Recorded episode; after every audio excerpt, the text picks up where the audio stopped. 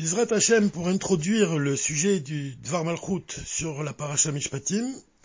c'est bien de se rappeler d'un enseignement du Rabbi au sujet des dix commandements qu'on a lu la dernière paracha, la paracha Titro, dans lequel le Rabbi se base sur l'enseignement des sages, selon lequel, quand Dieu a dit les, les dix commandements, en fait, sa parole, elle a pénétré jusqu'à l'intérieur des montagnes, c'est-à-dire que les montagnes, il n'y avait pas d'écho les montagnes n'avaient pas la force de renvoyer, comme c'est le cas quand un homme il, va, crier, qui se trouve tout en haut d'une montagne, il va pousser un cri,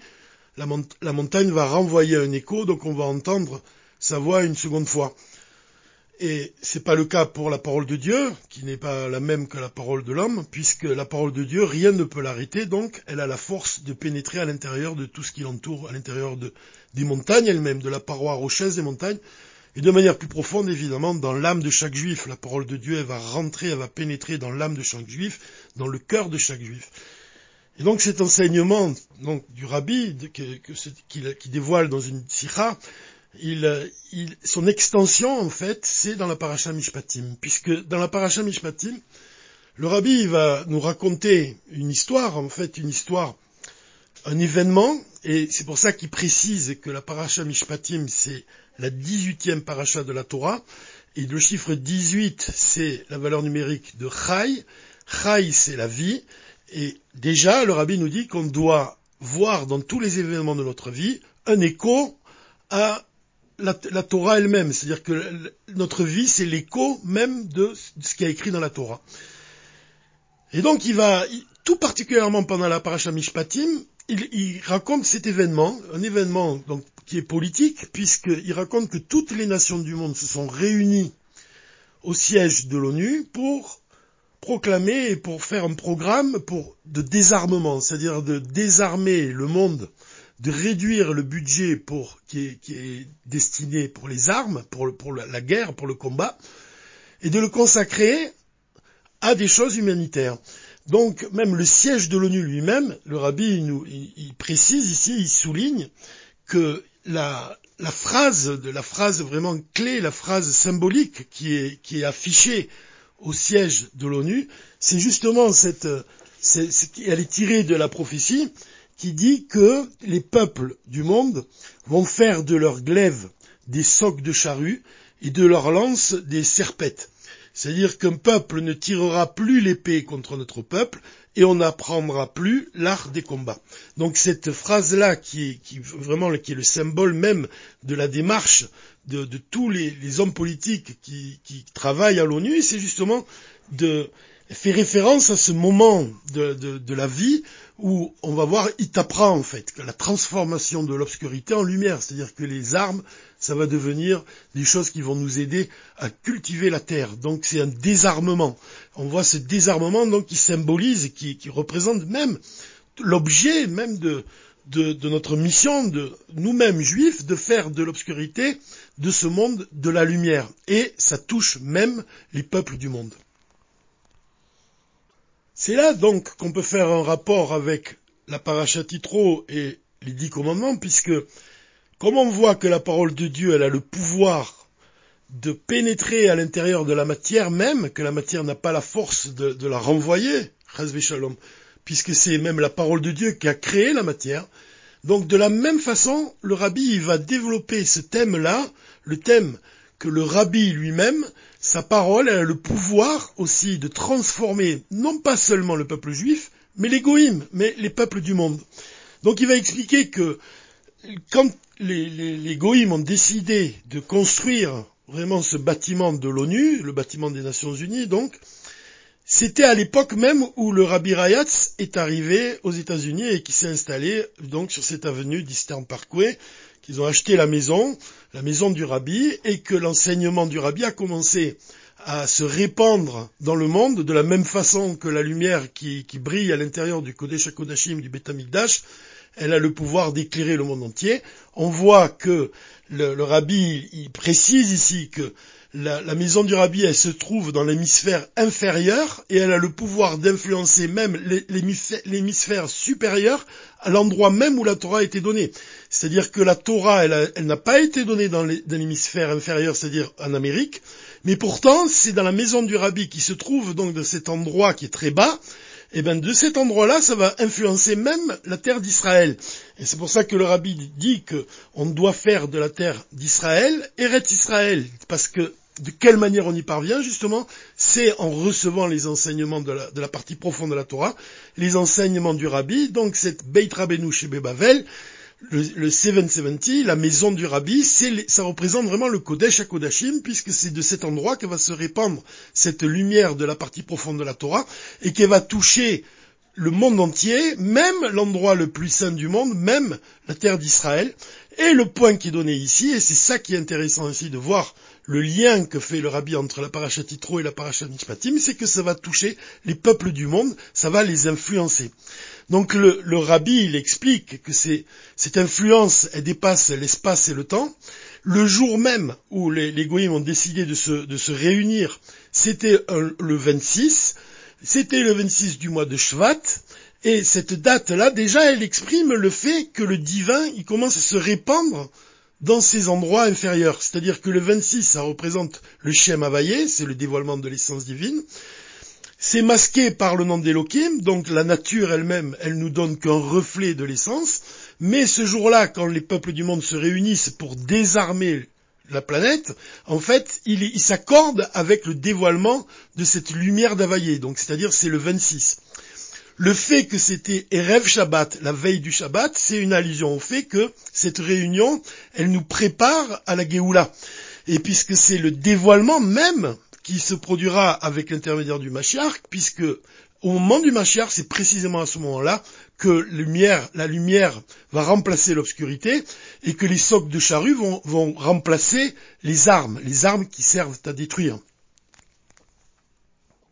L'autre point que souligne le rabbi, c'est le fait que c'était pendant le mois de Shvat,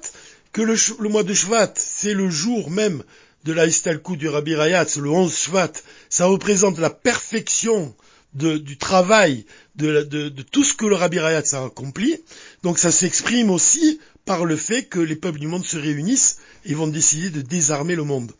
Donc le Rabbi ici, il montre la force du Rabbi Rayatz, il montre la force de tous les Rébéim, il montre la force du Rabbi qui est de dévoiler l'essence, non seulement dévoiler l'essence de l'âme d'un juif, mais que la parole, comme à l'image, à l'exemple de la parole de Dieu qui pénètre à l'intérieur des montagnes, on pourrait comparer les, les justement à ces montagnes. C'est-à-dire que ces montagnes-là, elles vont malgré tout être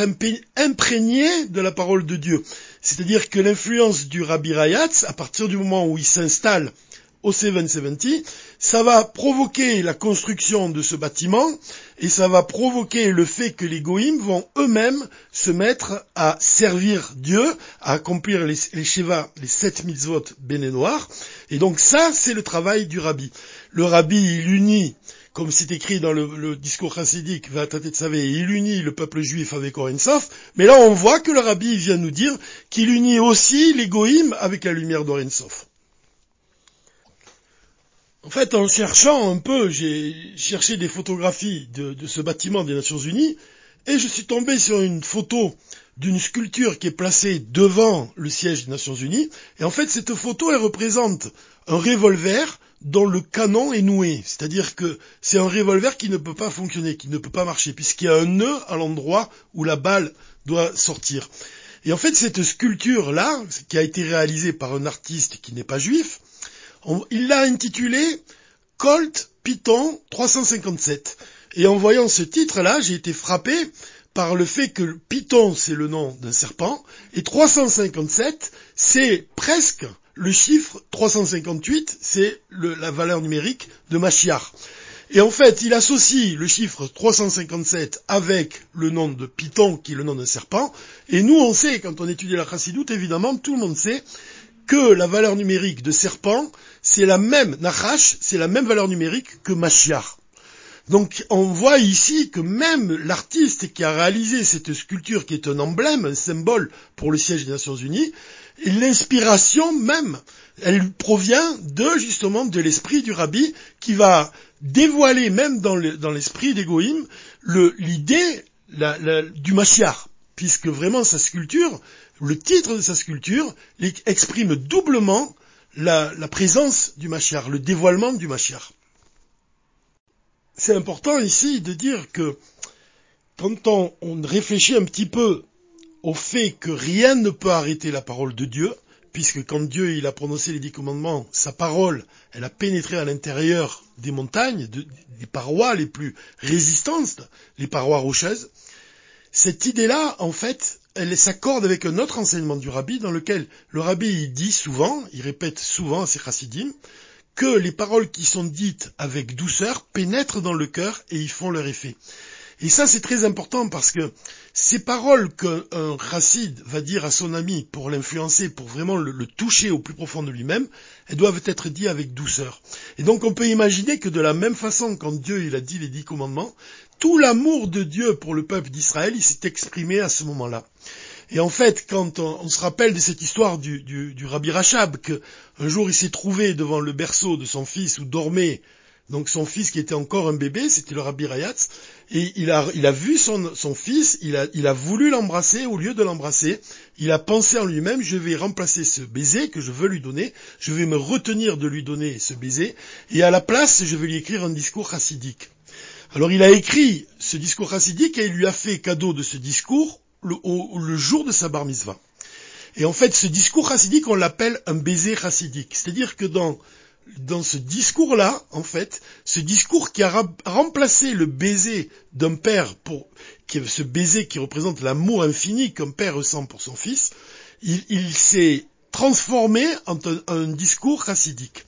Et ce baiser chassidique. On peut dire exactement de la même façon que Dieu, lorsqu'il a donné les dix commandements, quand il a donné la Torah sur le mont Sinaï, en fait, au lieu d'embrasser l'assemblée d'Israël, il a remplacé ce, baiser qu'il voulait donner aux enfants d'Israël par le don de la Torah. Et en fait, les mots du rabbi, comme, ça, son fils, le rabbi Rayatz, il a écrit à un autre endroit, bien des années plus tard, il a écrit que les mots de son père, les mots du rabbi Rachab, ils crient. Ils, ont le, le, pouvoir de nous réveiller, de nous, de nous, de réclamer, de nous ordonner même, et ils véhiculent la flamme brûlante de l'amour du rabbi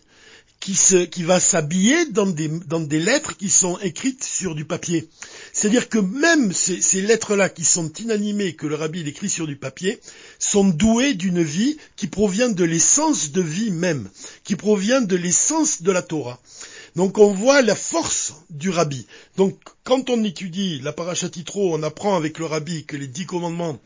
ils ont, ils ont, ils transforment le, monde, il pénètre dans la paroi des montagnes. De la même façon, le rabbi, son influence, s'étend non seulement dans le peuple juif, mais même dans l'égoïme même, dans leur cœur, dans leur esprit, puisque à partir du moment où le rabbi les influence, alors ils vont prendre la décision de désarmer le monde, ils vont préparer le monde à la délivrance. Maintenant, ce qu'on peut faire ici, quand on réfléchit à, tout ce qui a été dit jusqu'à présent, en fait, cet enseignement du rabbi, du Dvar quand il décrit cet événement, en fait, on pourrait dire que c'est une leçon de Tanya qu'il nous donne, puisqu'on pourrait faire la, comparaison suivante. On pourrait dire que la parole du Rabbi Rayat, ça représente l'âme divine. Les, même représentent l'âme animale. Et la force de l'âme divine, quand elle se dévoile, c'est justement de transformer l'âme animale, de la désarmer, de désarmer le Yetzerara. C'est-à-dire que quand on voit dans la réalité que les goïms vont désarmer le monde, on doit penser qu'en fait, de manière très profonde, le rabbi ici nous cite le Tanya, qui nous dit que la force du rabbi, c'est de transformer l'obscurité du Yetzerara en lumière. C'est de désarmer le Yetzerara. Et là, c'est très important de se rappeler de ce discours du rabbi, Padab et Shalom Nafshi, quand l'essence de l'âme d'un juif elle se dévoile en lui-même, à ce moment-là, il n'a même plus besoin de combattre le Yetzerara, parce que le Yetzerara, sa force, elle va s'évanouir d'elle-même. Pour quelle raison? Parce que Dieu a créé une chose et son contraire. Donc, c'est-à-dire que face à toutes les épreuves qu'on peut rencontrer dans notre vie, que Dieu nous en préserve, on a toujours quelque chose, on a toujours la, la force de l'âme divine qui va lutter face aux épreuves qui nous sont données, mais il y a un niveau du divin qui est en nous-mêmes face auquel le Yetzirah ne peut rien, c'est quand on dévoile la partie la plus profonde de notre âme. Et ça, ça représente l'enseignement du Dvar Malchut sur la paracha Mishpatim, puisque le rabbi nous explique que la, force du rabbi Rayatz, en fait, symbolise la force de l'essence de l'âme de, notre âme. À partir du moment où on va dévoiler l'essence de notre âme, on va désarmer notre mauvais penchant et on va transformer